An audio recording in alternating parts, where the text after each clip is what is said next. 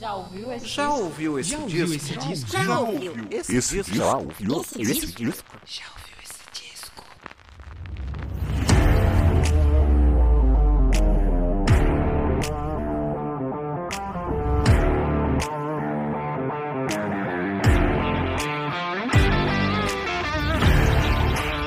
Começando mais um podcast Já ouviu esse disco?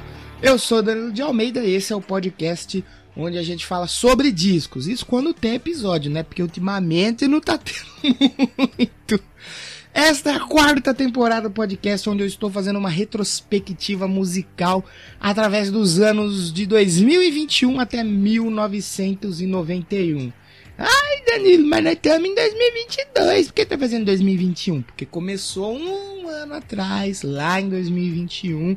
Ano em que eu, né, dono deste podcast, né, que falo, edito, publico. Eu completei 30 anos de idade, então eu quis fazer essa, né, essa retrospectiva aí que deu um pouquinho de trabalho, mas eu, eu gostei bastante de fazer esse trabalho. E a gente tá chegando no final, né? O penúltimo episódio, já faz acho que mais de um mês que eu não publico nada. Eu vou explicar melhor o que, que aconteceu no episódio depois do próximo, né? 91 acaba e depois tem um episódio bônus onde eu falo mais descontraidamente sobre a temporada. Porque se eu for falar aqui, essa intro que eu quero deixar sempre curta, eu não consigo deixar ela com menos de 15 minutos, vai ficar gigantesca. Mas basicamente foi uma mistura aí de bloqueio criativo com uma bad vibe que bateu. Porque simplesmente você que tá ouvindo aí, eu sei que a audiência desse podcast é baixa, mas as poucas pessoas que ouvem são pessoas bem fiéis que sempre estão comentando, então eu sou muito agradecido a vocês aí que estão ouvindo sempre os podcasts e dando feedback. Você que tá aí do outro lado que gosta do Já Ouviu Esse Disco, talvez ele pode a qualquer momento sumir e acabar. Basicamente isso. Foi isso que me desanimou muito de fazer. Eu vou explicar isso melhor lá no episódio bônus. Segue a gente aí no Twitter, arroba já ouviu o disco, e no Instagram, arroba já ouviu esse disco, onde eu estou postando os episódios e sempre posto algumas coisas a mais lá nos stories do Instagram ou lá no Twitter também. Eu tô sempre postando algumas coisas além do episódio pra gente estar tá interagindo. Então no programa de hoje eu vou, eu vou tentar, mas é difícil não passar dos 15 minutos aqui dessa intro.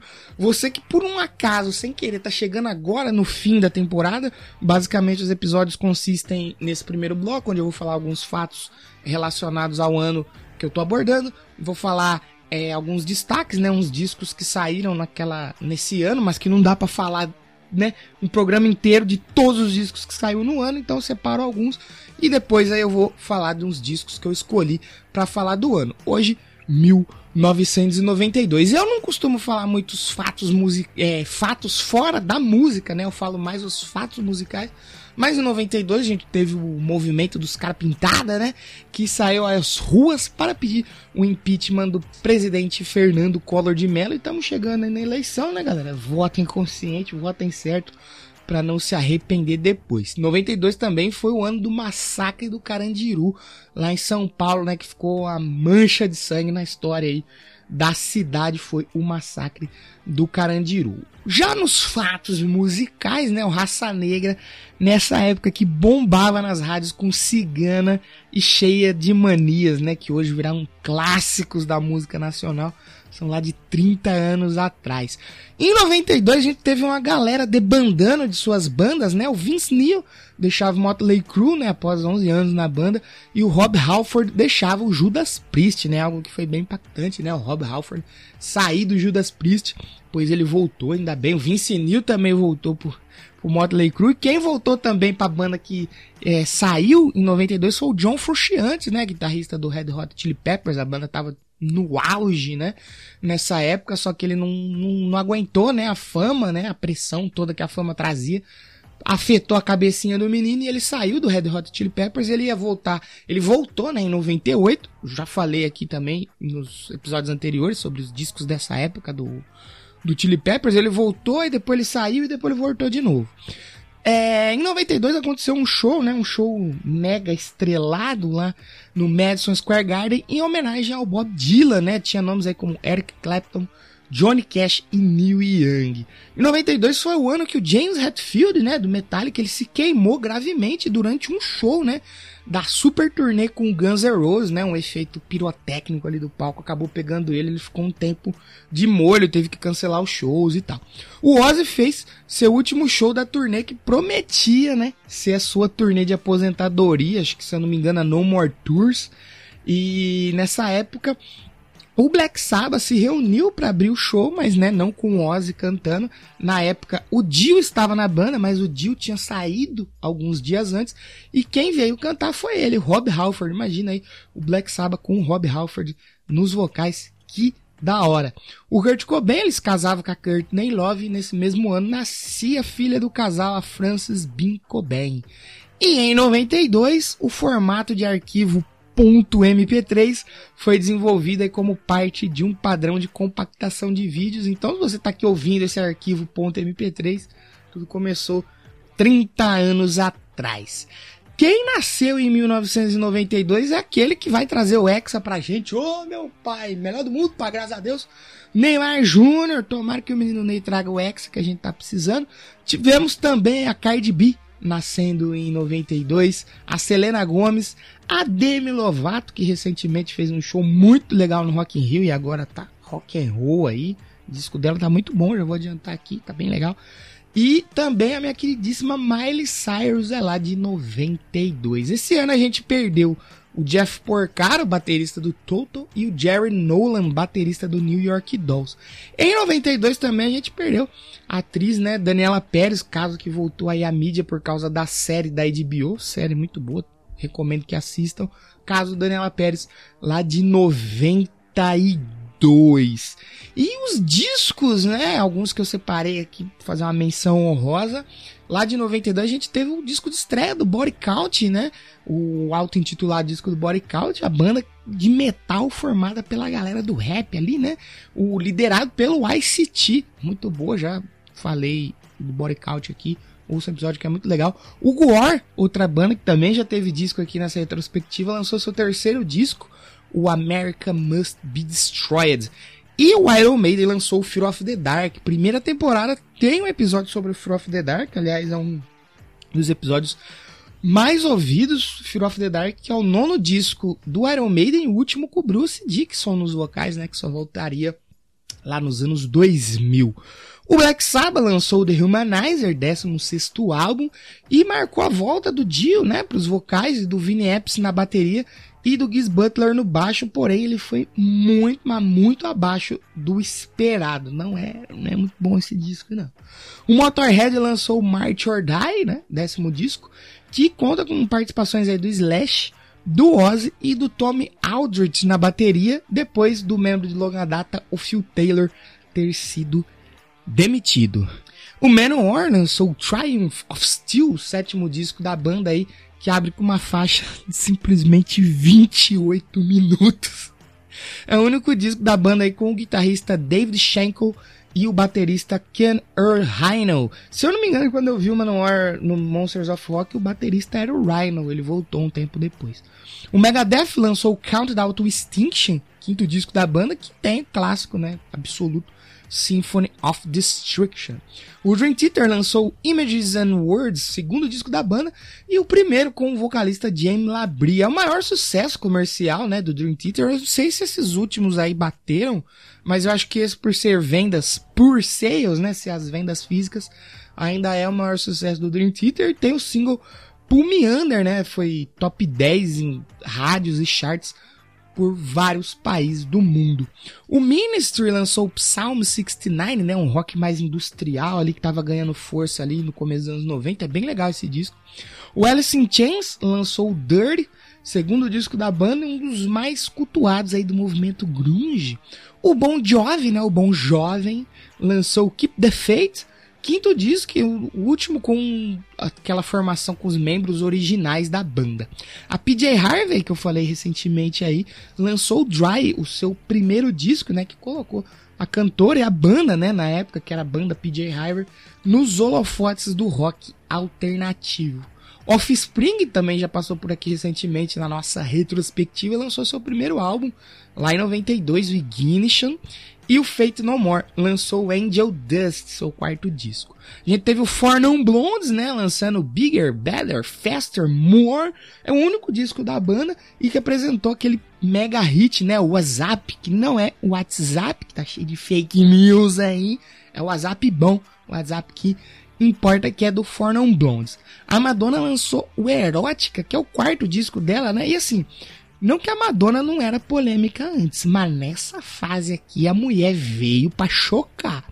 E a Whitney Houston lançou a trilha sonora de Borgward, né? A trilha sonora mais vendida de todos os tempos e uma das mais cultuadas também. A gente vai para os nossos destaques agora, porque no programa de hoje eu vou ter uma mescla de é, bandas clássicas que ali pelos anos 90 já estava passando por aquela crise, né? Que muitas bandas de rock, metal, punk tiveram nessa época. E a gente vai ter algumas bandas novas.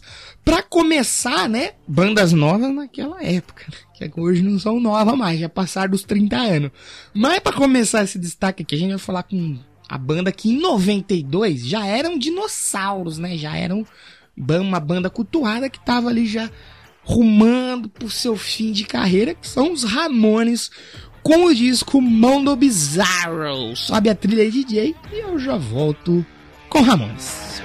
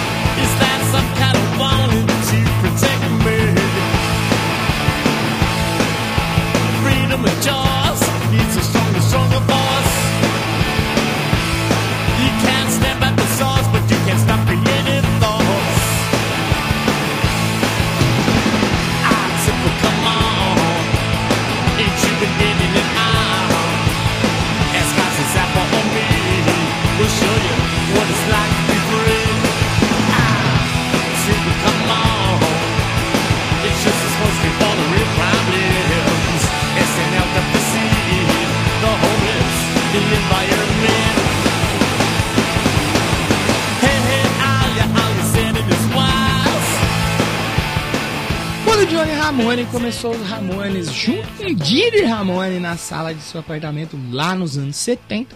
Sua expectativa de se arriscar na música era de no máximo para 5 anos. Ele nunca achou que a banda ia além disso. Bom, no início dos anos 90, os Ramones já caminhavam para seu vigésimo aniversário. E é claro que as coisas já não eram tão maravilhosas quanto nos anos 70. Na época as coisas não estavam fáceis para a banda. Então, lançar um disco depois de três anos sem nada inédito poderia ser uma válvula de escape e talvez até um recomeço, né? Os Ramones haviam deixado a Sire Records para firmarem um novo contrato com a Radioactive Records. Mas talvez uma das piores coisas que haviam acontecido na época foi uma perda importante na formação. O baixista Didi Ramone, um dos principais compositores dos Ramones, já não era mais membro da banda. Didi deixou a banda em 89, quando os Ramones estavam fortes nas paradas novamente com o sucesso de Pet Cemetery do álbum Brain Drain. Apesar de Didi estar praticamente longe das drogas há 5 anos, foi em 89 que ele parou de tomar seus medicamentos e terminou seu casamento de 10 anos e aí a coisa desandou. Mesmo estando sóbrio em sua autobiografia, Johnny Ramone disse que o Didi, né, estava sóbrio, dizia que estava sóbrio, praticamente nem tocou nos últimos álbuns do Ramones em que ele havia sido creditado. Ele perdeu o interesse por tocar baixo, até ir ao estúdio, mas estava completamente alheio ao processo de gravação. E nos shows, Didi parecia completamente perdido. Errava as músicas e muitas vezes o volume de seu instrumento tinha que ficar quase mudo para que o resto da banda cobrisse suas falhas. Seu último show foi na cidade californiana de Santa Clara no dia 5 de julho de 1989. Em contraponto aos problemas do Didi, né, ali no final dos anos 80, o vocalista Joey Ramone finalmente conseguiu ficar limpo e no início dos anos 90 ele parecia totalmente revigorado e bem. Ele promovia festas, discotecava em clubes, aparecia em programas de rádio e TV, fazia jam sessions com a nata do rock nova-iorquino e ainda conduzia painéis de discussão anti-censura, entre outras causas como AIDS, ecologia, direitos dos animais e desemprego. Ele chegou a gravar dois vídeos solo, Merry Christmas e I Believe in Miracles, além de compor várias novas músicas. Quem também estava compondo ali nos 90, 91 era o Didi Ramone, né? Que agora é o ex, era o ex-baixista, né?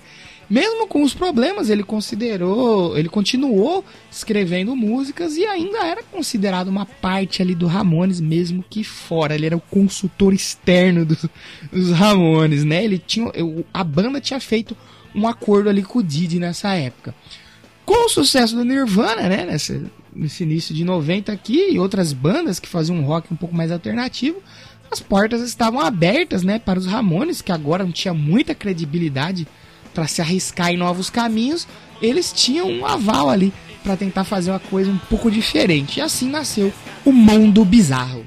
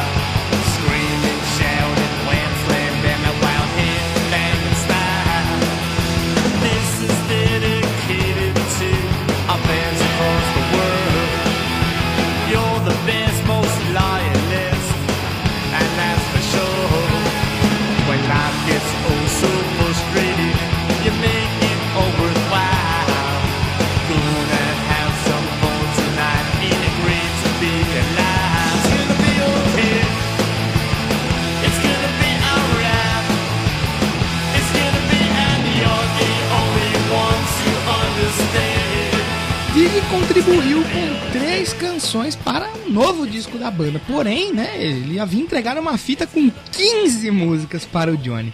As faixas compostas por Diddy que entraram no disco foram Strength to Endure, Main Man e a clássica Poison Heart. Ironicamente, desse disco, os Ramones só tocariam até o fim da banda justamente duas composições do Diddy, que já não estava mais na banda, né? Que eles continuaram a tocar Strength to Endure e a Main Man. Quem substituiu Didi nesse disco, né, e posteriormente até o final do Ramones, foi o CJ Ramone. Ele canta duas faixas aí que o Didi compôs. E o CJ, como eu falei, ele foi até o fim da banda. Lançado em setembro, Mundo Bizarro tem seu título tirado de um filme de 1966, escrito e dirigido por Lee Frost, que fazia parte de um segmento cinematográfico originado com o clássico italiano Mondocane, de 1962. Esses filmes misturavam ali uma parte mais documentário com ficção, numa estética meio chocante que mais tarde daria impulso à franquia como Faces da Morte, né? O disco não está nem perto dos clássicos que o Ramones lançou no início de sua carreira, mas também está longe de ser tão ruim como Johnny Ramone afirmou em uma entrevista em 2003 em sua autobiografia de 2012. Tanto que o próprio Johnny, né, ele se contradiz um pouco, porque em 92 é, ele disse que gostava de quase todas as músicas do disco, que era bem raro para os discos do Ramones, onde ele gostava de uma ou outra, e ele chegou a falar que aqui ele gostava de tudo. Foi uma jogada de marketing para vender o disco? Talvez. Mas, como eu falei, o mundo bizarro passa longe de ser ruim. A crítica recebeu de forma mista o álbum e talvez o grande sucesso mercadológico, né, ou pelo menos uma, uma das músicas que mais marcou desse disco, que muita gente ouve até hoje, lembra até hoje, é uma das mais legais aí dos Ramones, talvez tenha sido a Poison Heart, né? Que teve o seu videoclipe dirigido pelo renomado diretor Samuel Bayer, o mesmo que fez o clipe de Smells Like Teen Spirit do Nirvana. E que apesar do clipe ser muito legal, o clipe de Poison Heart, ele não não chega assim nem aos pés do Smells Like Teen Spirit em questão de qualidade e sucesso. A banda saiu em turnê mundial, né, para divulgar esse disco. Claro que fizeram questão de passar pela América do Sul, onde eles eram venerados, principalmente na Argentina e no Brasil, que é justamente de onde veio o primeiro disco de ouro da banda logo pelo Mundo Bizarro, né? Esse disco é bem legal, como eu falei, ele tá longe ali dos clássicos do Ramones, ele é um tanto diferente, mas ele é audível, né? Não sei nem se tá certa a palavra, mas ele é um disco que você consegue botar ele ali para tocar e até o final. Ele é bem legal. Disco de 92, é claro que a gente vai ouvir a Poison Heart. Eu gosto muito dessa música, acho ela muito legal.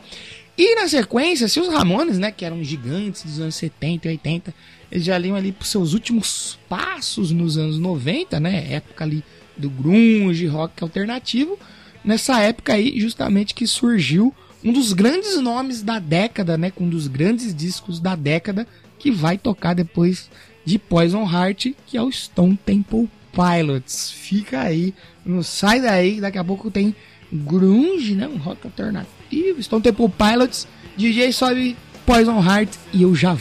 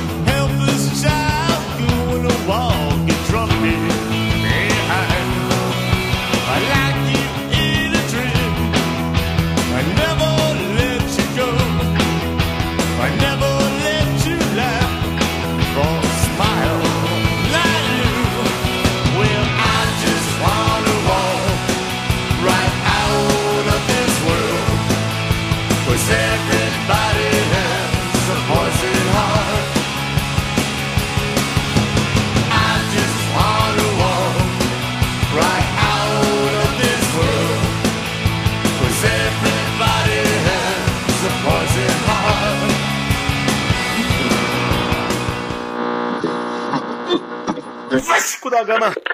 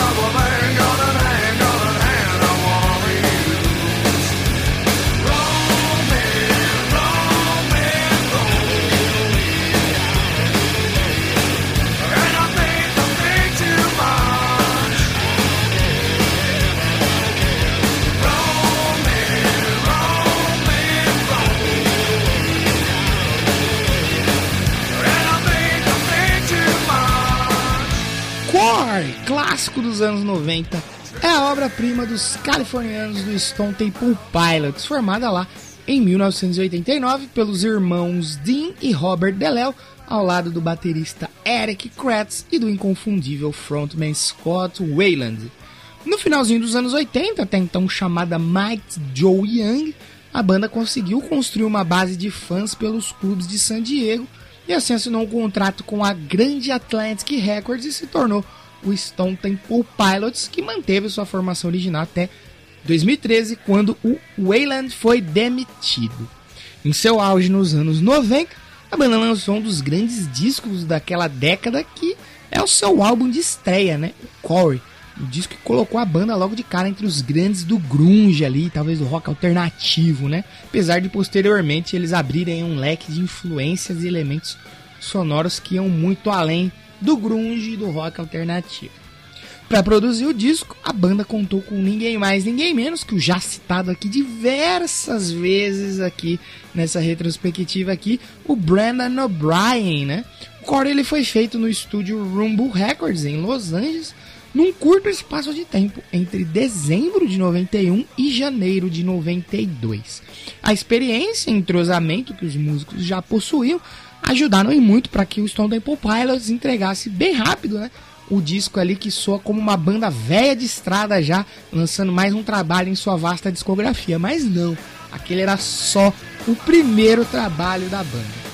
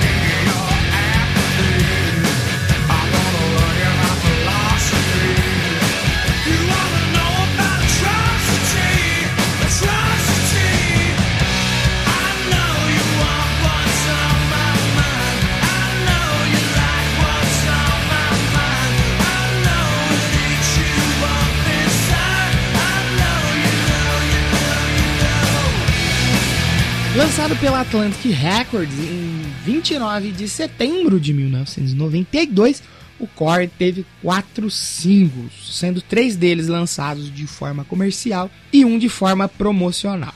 E foi só pedrada. O primeiro single lançado foi Sex Type Teen, que abriu esse trecho aqui do bloco do Stone Temple Pilots, está tocando de fundo aí.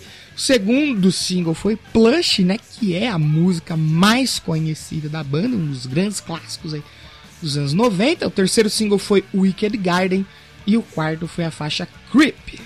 A primeira faixa gravada, Wet My Bed, surgiu numa sessão de improviso né, entre o vocalista Scott Wayland e o baixista Robert DeLeo. É até possível ouvir no final da canção o produtor Brandon O'Brien falando com a banda, né? Acabou entrando pro disco essa versão mesmo. Após a gravação, a banda nomeou o disco como Core, né, fazendo uma referência aí à maçã da história de Adão e Eva na Bíblia. E falando em Bíblia, tem críticas sobre religião no disco. Segundo Scott Wayland, a música Naked Sunday é sobre a religião organizada, né, uma religião institucional, onde pessoas dizem a outras pessoas o que fazer, no que acreditar, desligando suas mentes ali com o intuito de controlar as massas. Enquanto Sex Type Teen lida com o abuso de poder e fala sobre o comportamento machista da sociedade, que naquela época, nos anos 90, era muito maior, né, e muito mais forte aí colocando as mulheres como objetos sexuais. A letra de Wicked Garden lida com a perda da inocência e pureza, enquanto Sim aborda relacionamentos violentos. No álbum, Stone Temple Pilots consegue ser uma banda agressiva e intensa nas temáticas, mas abordar temas mais complexos, né, por meio de baladas mais calmas e trazer temas pessoais e introspectivos tudo de uma vez só. E tudo isso embalado por instrumentos muito bem tocados em ótimas composições. A bateria, né, seca e direta, marca bem as músicas, assim como o baixo que marreta seu ouvido a cada canção, junto ali com as guitarras, que às vezes está suja e às vezes está meio psicodélica. É bem interessante o som desse disco. Não foi à toa que ele foi um sucesso comercial gigantesco e se tornou o álbum mais conhecido da banda e vendeu aí 8 milhões de cópias só lá nos Estados Unidos. Ele recebeu oito vezes certificado de platina em 2001. Além da faixa plush, né, ter garantido aí para a banda um Grammy Award de melhor performance de hard rock. A gente vai ouvir um pouquinho de plush aí, que é a maior música do Stone Temple Pilots e um dos grandes clássicos dos anos 90. Depois, aqui que a gente ouviu um pouquinho de plush, a gente vai ouvir uma banda que tá aí desde os anos 70 fazendo rock and roll, mas que nos 80 passou por uma fase ali meio ruim, uma fase meio baixa e no começo dos anos 90 lançou um disco bem interessante. Depois da plush, a gente vai com hard rock aí, que na verdade tá mais quase pro metal ali do Kiss com seu disco Revenge. Eu já volto.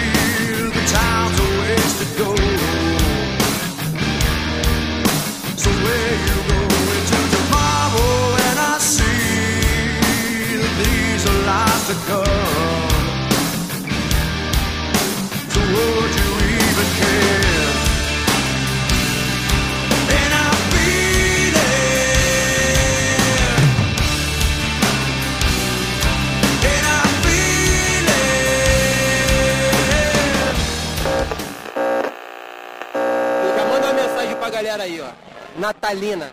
Valeu, Natalina.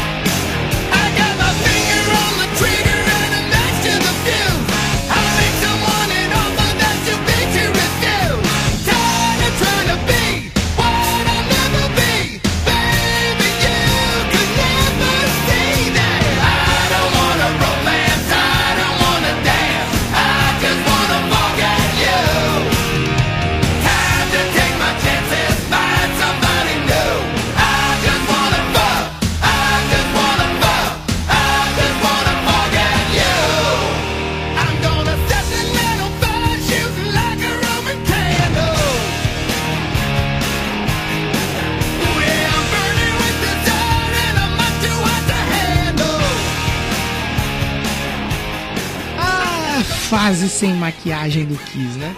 Muitos odeiam, muitos amam. Eu mesmo gosto de muitas coisas dessa fase, mas outras nem tanto. Eu já até falei aqui no podcast que um dos meus discos favoritos é justamente dos anos 80, né? Na fase farofa ali deles. Mas entendo que tem coisas ali realmente descartáveis que são longe do que eles fizeram em seu auge. E no começo dos anos 90, né, conforme a onda grunge do rock alternativo ia crescendo, o hard rock e o metal eles foram ficando encurralados, né? Grandes nomes aí desses estilos tentaram produzir algo conforme o algoritmo da época, né? E o Kiss mesmo, eles tentaram fazer algo ali de grunge meio alternativo no Carnival of Souls em 97 e eles falharam miseravelmente, porque é horrível. Tem uma coisinha ou outra ali que eu gosto, mas é ruim, é ruim. Mas algumas dessas bandas, né, que falharam ali no algoritmo, ainda assim conseguiram lançar discos decentes, né, antes dessa onda grunge aí, rock alternativo dominar o mercado de vez. Esse é o caso do Revenge, disco de 1992 do Kiss, que também tá longe de ser uma obra-prima, mas se você for pegar o cenário geral da banda ali, pelo menos nos últimos cinco anos, ali nos cinco anos anteriores, até um pouquinho mais, talvez uns 10, o disco ele acaba se sobressaindo de muita coisa feita aí nessa fase sem maquiagem. Em fevereiro de 1991, o Kiss foi convidado pelos produtores do filme Bill e Ted 2 para fazer um remake né, ali da canção God Gave Rock and Roll to You da banda Argent. Gene Simmons e o Paul Stanley eles teriam de se reencontrar com Bob Ezrin, né, produtor do clássico Destroyer, mas também do fiasco Music from the Elder. Apesar da desconfiança do Gene Simmons, ele, Paul e o Bob reescreveram a música dando vida aí a God Gave Rock and Roll to You, True, mas que no filme acabou sendo escolhida uma versão feita na guitarra pelo Steve Vai. Só que a versão do Kiss né, ela acabou sendo lançada e foi muito bem recebida, fez um certo sucesso, né? Ela entrou no top 30 em 7 países e entrou também no Mainstream Rock Tracks lá nos Estados Unidos. Assim a banda viu que a parceria com o Bob Ezrin ali poderia dar certo mais uma vez, então eles resolveram se arriscar a produzir mais um disco com o Bob Ezrin aí na sua discografia.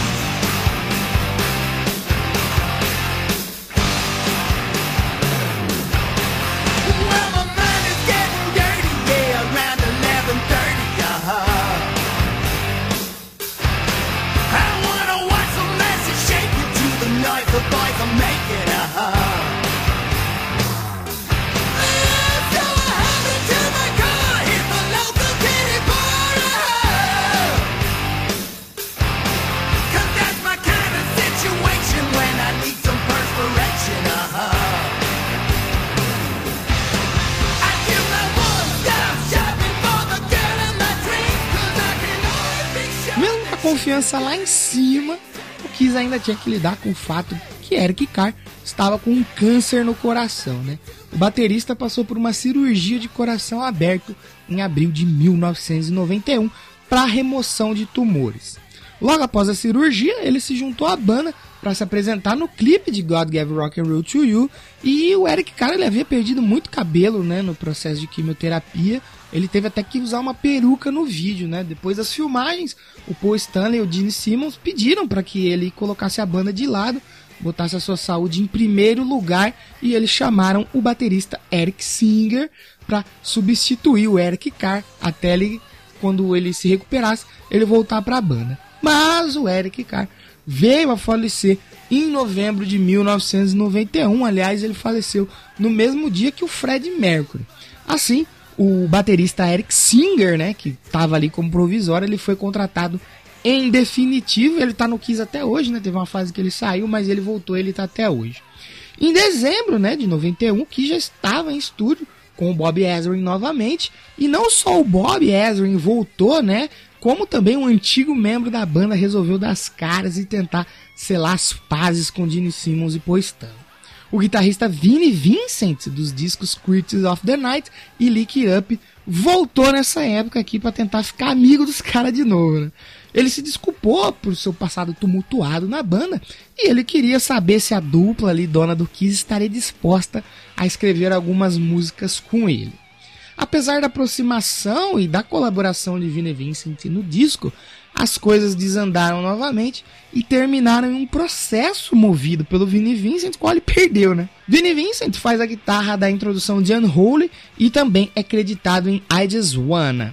O disco é repleto de colaboradores, como o Jenny Lane, do Warrant, o Dave Sabo, do Skid Row, com o qual o Paul Stanley fez uma música que acabou ficando de fora do disco, e até quase rolou uma composição de Gene Simmons com Bob Dylan, né? Uma longa história que eu não vou falar aqui porque o Gene Simmons cobrou ele por telefone, foi em lugares, tentou falar com ele, a colaboração ia sair, não ia, ia, não ia. Acabou que não deu certo. E o Gene Simmons diz que ele cobra até hoje essa participação do Bob Dylan aí em alguma letra do Kiss que eu acho que não vai rolar, né? Também são creditados aí vários músicos adicionais, dentre eles o Tom Taylor, que mais tarde, né, viria a se tornar o guitarrista do Kiss oficialmente nos anos 2000 e tá até hoje também. O guitarrista Dick Wagner e o baterista Kevin Valentine, que mais tarde eles gravaram praticamente o disco Psycho Circus inteiro, né, ali como Ghost Players. Já que na época do Psycho Circus, eu já falei aqui esse, sobre esse disco, os membros originais do Kiss, Ace Frehley e Peter Chris haviam retornado à banda mas só em imagem, né? Porque em performance praticamente eles não, eles não estavam lá. A God Gave Rock and Roll to You Too e Cardian 1981 não foram planejadas para serem incluídas no disco, mas após a morte do Eric Carr, as músicas foram adicionadas em uma forma de homenagem ao baterista. O disco teve seu lançamento em 19 de maio e teve cinco singles de divulgação, que são todos ótimos, todos maravilhosos, amo todos, que é God Gave Rock and Roll to You Too, Unholy, Domino, Adiaswana e a balada lindíssima Every Time I Look at You. Apesar de estar longe do sucesso de vendas que o Kiss já havia conquistado um dia, o Revenge estreou no número 6 da Billboard 200 e foi o primeiro álbum top 10 da banda nos Estados Unidos desde o Dynasty de 1979. Ele também foi top 10 na Austrália, Reino Unido, Suécia, Suíça e Noruega. Apesar da estreia em alta, né, acabou que o álbum ele rapidamente foi caindo nas paradas, mas vendeu o suficiente para receber um certificado de ouro nos Estados Unidos e Canadá. Lembrando que o Kiss é recordista da banda com mais certificações de ouro na história. Em 2007 foram contabilizadas mais de 596 mil cópias vendidas só lá nos Estados Unidos. O Revenge ele tá longe de ser fraco, mas também tá longe de ser uma obra-prima. Muitos fãs, né, incluindo esse aqui que vos fala, considera esse o melhor disco dessa fase cara limpa do Kiss, né? Um disco mais metal, se você for ouvir os antigos, né, que tava uma coisa meio farofa ali, já tinha um metal, um pedal duplo ali, mas era uma coisa que ficava meio dúbia ali e tal. O Revenge é muito massa. Como eu falei, tá longe de ser perfeito, mas tá longe de ser ruim também. Calma aí, né, gente? A gente vai ouvir um pouquinho aqui da música que praticamente gerou essa parceria novamente do Kiss com o Bob Ezrin, né? A God Gave Rock and Roll to You Too. E depois eu vou falar de uma banda que, apesar de muita gente achar que eles começaram nos anos 90. Não, eles começaram nos anos 80. E o Kiss foi uma das inspirações deles. É isso aí. E depois de God Gave Rock and Roll to You Too, a gente vai ouvir porradaria gruvada com o Pantera. Fica aí, não sai daí, que eu já volto.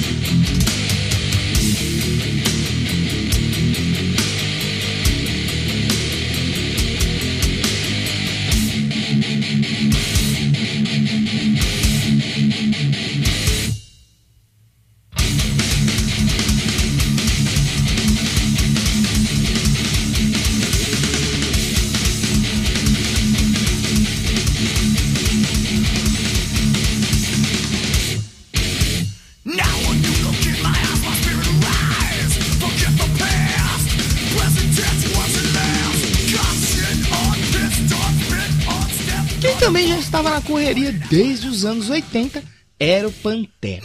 Mesmo antes de sua explosão mundial com o disco Cowboys From Hell de 1990, a banda já estava na estrada com discos lançados, porém com direcionamento bem diferente do que consagrou a banda nos anos 90. Essa é uma história velha, mas caso você não saiba, né, caso você tá morando numa caverna aí, eu não sei, né, vai que tem algum ouvinte que não saiba, o Pantera foi, por quase uma década, uma banda de hard rock e glam metal, com visual caprichado e tudo mais, e capas de discos horríveis. O saudoso guitarrista Dimebag Darrell era fanático pelo Kiss, tanto que ele foi enterrado no caixão feito pela banda, né? Ele era muito fã do Kiss e influenciou muito na sonoridade ali do começo do Pantera.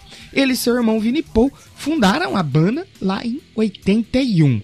Mas o destino quis que o Pantera só fosse se tornar uma lenda, né? Uma banda lendária, quando eles abraçaram o metal e colocaram algumas pitadas de groove no thrash metal, né? Uma mistura um tanto quanto improvável, mas que se tornou a assinatura da banda e a sonoridade acabou ficando conhecida como groove metal, tanto que no começo os metaleiros ali mais trus demoraram um pouco para abraçar o Pantera, mas depois ao longo do tempo a galera foi aceitando que eles eram foda.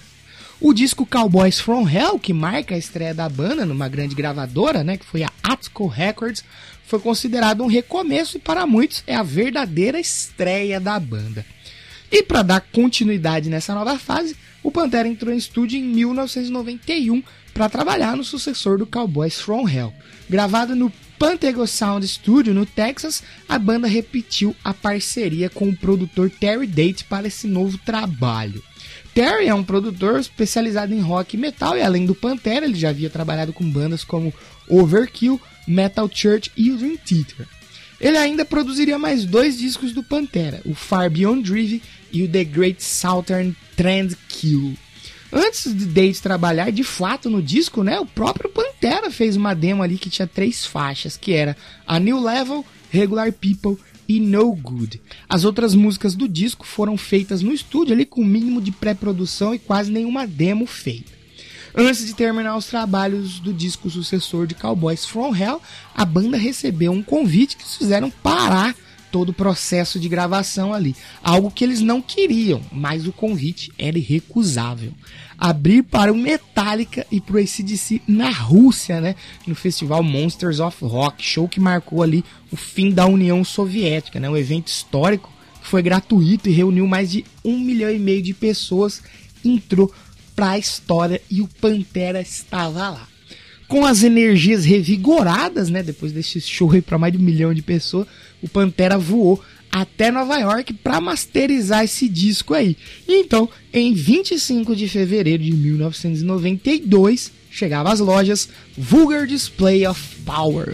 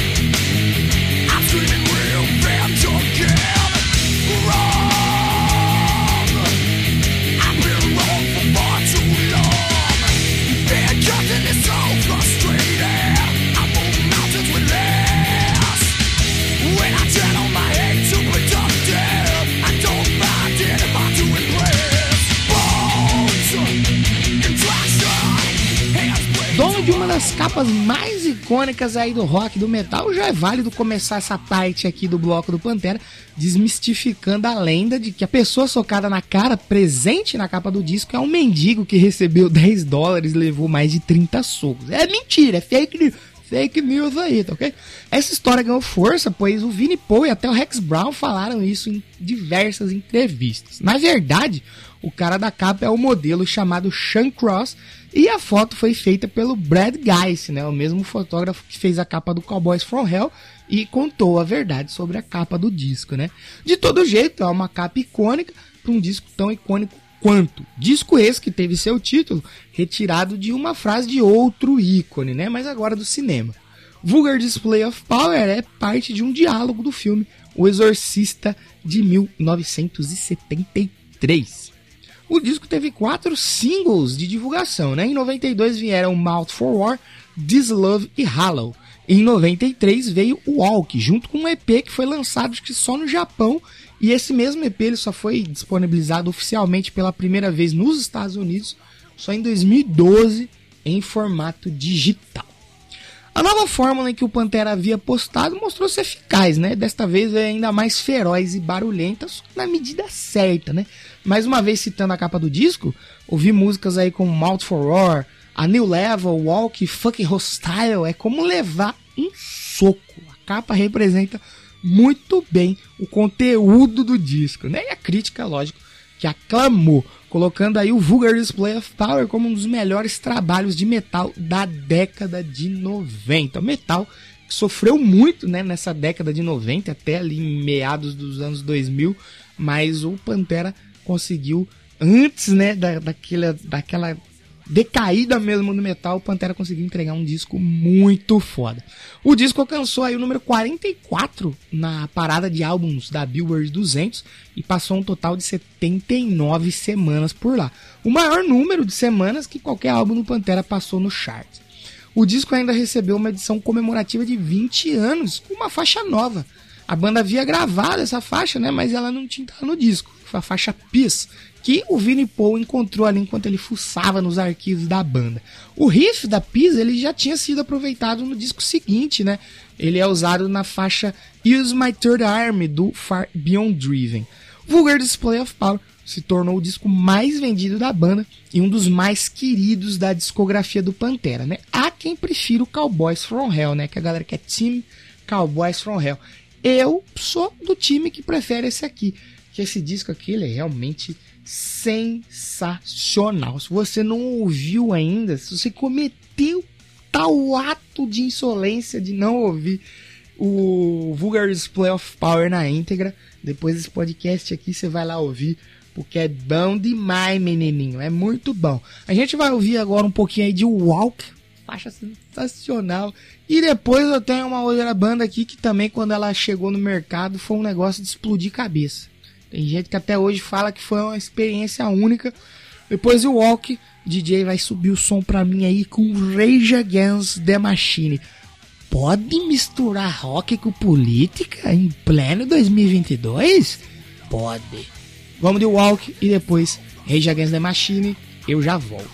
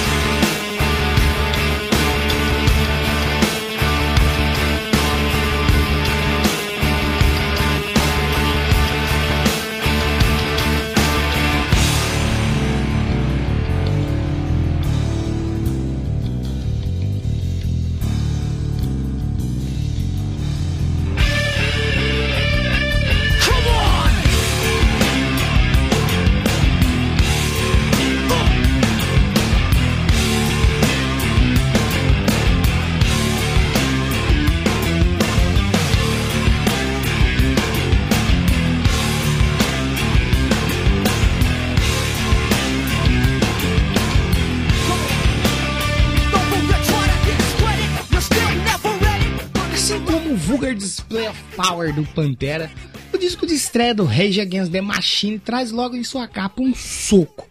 Mas não um soco literal, né? Um soco no estômago, né? Uma imagem bem forte. Uma foto de um monge budista que atirou fogo a seu próprio corpo como uma forma de luta por direitos e contestação ao sistema imposto. A imagem que rodou o mundo foi tirada em 1963 por Malcolm Brown e recebeu o prêmio Pulitzer de melhor foto da imprensa.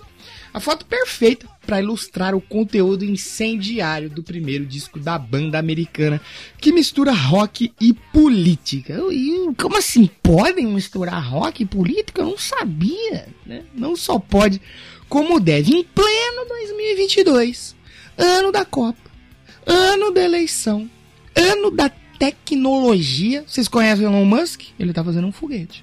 Ainda tem gente em pleno 2022 que acha que não pode misturar rock com política. Mas 30 anos atrás o Rage the Machine já estava dando papo reto. Um ano antes, em 1991, após a separação da antiga banda do guitarrista Tom Morello, ele fez algumas jam sessions ali com os músicos Zac de la Rocha e Tim Comfort, enquanto ele planejava encontrar uma nova banda, né? O Tom Morello ele entrou em contato com o baterista Brad Wilk, que havia feito testes para sua antiga banda e também tinha feito testes para a banda que mais tarde se tornaria o Perry Jam, sendo que ele não havia passado em nenhum. Mas talvez o destino quisesse assim, né? Que ele não passasse nesses testes aí, porque daí mais para frente o Tom Morello ligando para ele conseguiu fechar o grupo ali que fazia ia fazer parte da sua nova banda, né? O Tom Morello já não precisava mais procurar por um novo grupo porque ele já tinha encontrado uma, um novo grupo que veio a ser o Rage Against The Machine. O nome da banda veio de uma música que o Zack havia escrito para sua antiga banda, a Inside Out sendo que o termo foi cunhado por um escritor de zines, né, o Kent McLeod, em 1989. Segundo Tom Morello, quando ele viu que sua banda anterior, que era mais voltada a um metal, não daria certo, ele já estava com 26 anos, ele acreditou que não conseguiria ser mais uma estrela do rock e decidiu fazer uma música que ele acreditasse 100%. E assim, mesmo que não fizesse sucesso, ele estaria dando seu recado através da música da forma mais autêntica possível, né? Ele e o Zac Della Rocha, que são filhos de ativistas políticos assim de extrema esquerda, aproveitaram, né, ali essa possibilidade, essa banda para poder dar seu recado da forma mais autêntica. E para sorte do Tom Morello, ele encontrou outros músicos que também pensavam como ele. Com a banda montada e nomeada, eles fizeram uma demo com 12 faixas. Na capa, recorte de jornais da seção do mercado financeiro e um fósforo colado por cima. Eles realmente estavam prontos ali para incendiar o cenário musical. Diversas gravadoras mostraram interesse nessa demo, mas a escolhida por eles foi a Epic Records, que segundo o Tom Morello foi a gravadora que concordou com tudo que eles pediram e não tentou interferir ideológica ou criativamente a banda. Apenas uma vez que a Epic tentou é, pedir para mudar uma coisinha ali em Killing the Name, eles falaram assim: não vamos mudar e ponto final. E ficou tudo certo.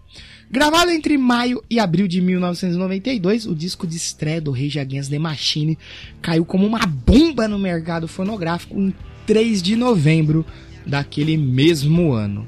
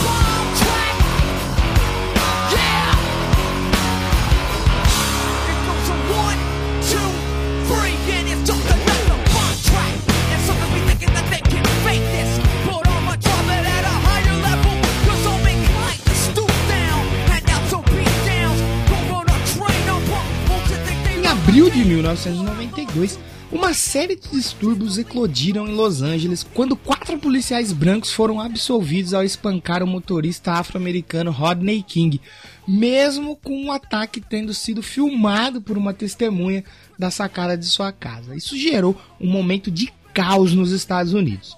E mesmo com as canções prontas antes desse acontecimento, algumas delas caíram como uma luva para aquele momento de revolta, o que catapultou a banda ainda mais no cenário musical. Se nos Estados Unidos a banda levou um tempo para ser compreendida, né, como toda artista à frente do seu tempo, no Reino Unido foi um pouco diferente. Killing in the Name caiu como uma bomba nas rádios do país. Na época, na rádio da BBC, o DJ Bruno Brooks tocou uma versão não editada da música, né? A versão onde os, para... onde os palavrões eram mutados, né? Ficavam... Não tinha nem pi, só cortava o palavrão. E isso gerou uma série de reclamações dos ouvintes mais conservadores da rádio, né? Fazendo que o DJ ficasse suspenso por uma semana e quase perdesse o emprego. Mas também, em contraponto essa galera mais conservadora, aquilo ali foi uma faísca, né? Que atiçou uma galera, toda uma geração do Reino Unido ali, que ouviu aquilo lá, a música tocou em loop o dia inteiro depois, né? E isso fez com que o Rage Against the Machine ficasse gigante lá no Reino Unido. Afinal, era uma banda dos Estados Unidos tacando pau nos Estados Unidos, assim como muitos europeus, né, ali pensavam, e sem nenhuma papa na língua. Eles falavam a verdade mesmo e xingavam os Estados Unidos de dentro dos Estados Unidos. Isso conquistou a galera. Além da Killing e The Name, foram lançados como single né, as explosivas Bullet in the Head, Bomb Track e Freedom. O disco foi aclamado pela crítica e só nos Estados Unidos venderam mais de 3 milhões de cópias. No Reino Unido foi quase 1 milhão de cópias. Assim, o Rage Against the Machine deixou de ser apenas figurantes né, para se tornarem a atração principal no cenário daquela época. A estreia da banda é considerada um dos grandes marcos da música pesada e um dos principais pontos da década de 90, né? Porque você tinha ali a música pesada misturada com rap, com outros estilos. O Tom Morello fazendo umas coisas muito loucas na guitarra, que ninguém entendia nada, o jeito do Zack cantar, né? Foi realmente algo revolucionário.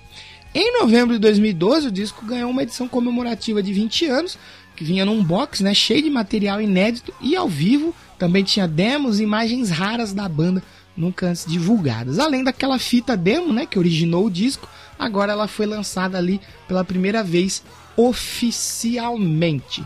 Esse disco ele é sensacional.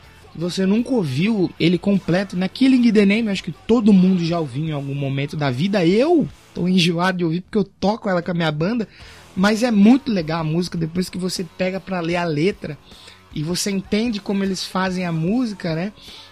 Faz um puta de um sentido, é uma coisa assim muito legal.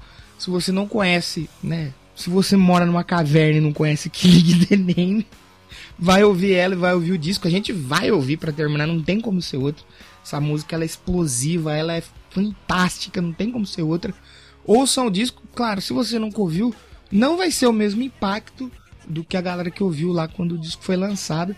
Eu já vi muito jornalista, crítico musical falando que foi um negócio assim de explodir a cabeça, literalmente, quando o Rage Against the Machine chegou, né, com o seu primeiro disco lá de 1992. É, se você gostou do programa, deixe seu feedback no Twitter, arroba já ouviu o disco, e no Instagram, arroba já ouviu esse disco. Se você não gostou, deixa o feedback também. Eu quero saber o que, que dá para melhorar. Críticas construtivas, hein? Pelo amor de Deus, pelo amor de Deus.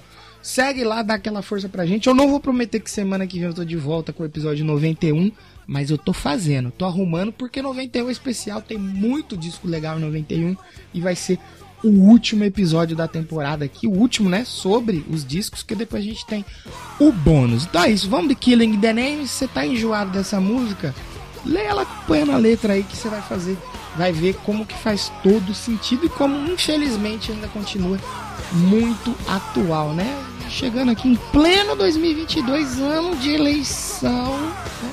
Então, fiquem aí com o Killing the Name. Em breve eu estou de volta para o último episódio da temporada. Se você ouviu até aqui, muito obrigado e tchau!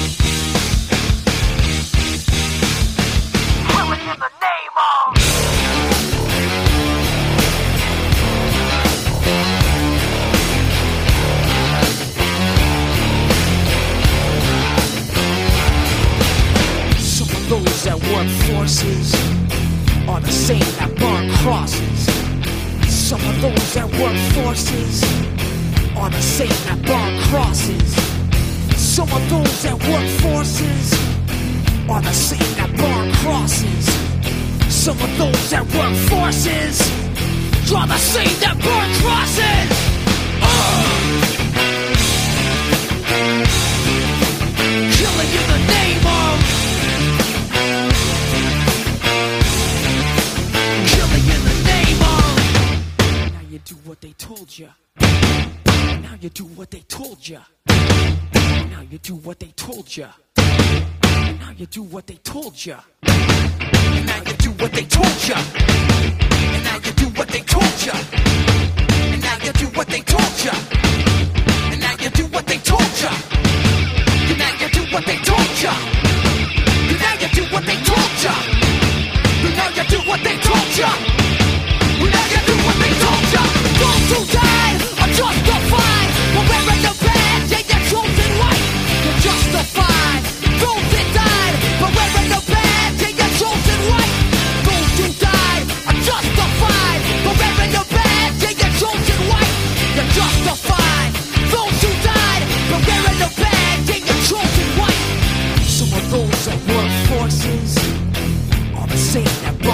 bosses. Some of those that work forces are the same that burn crosses. Some of those that work forces are the same that burn crosses. Some of those that work forces are the same that burn crosses.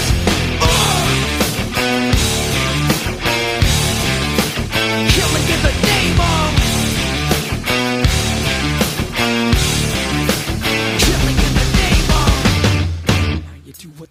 you. And now you do what they told you. And now you do what they told you. And now you do what they told you. And now you do what they told you.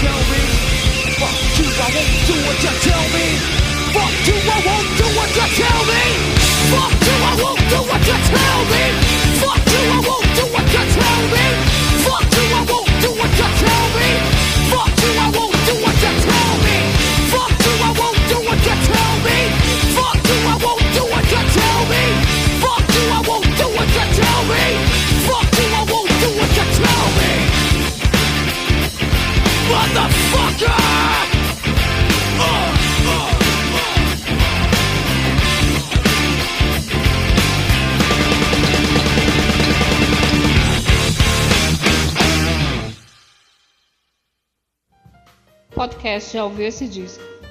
Roteiro e edição por Danilo de Almeida.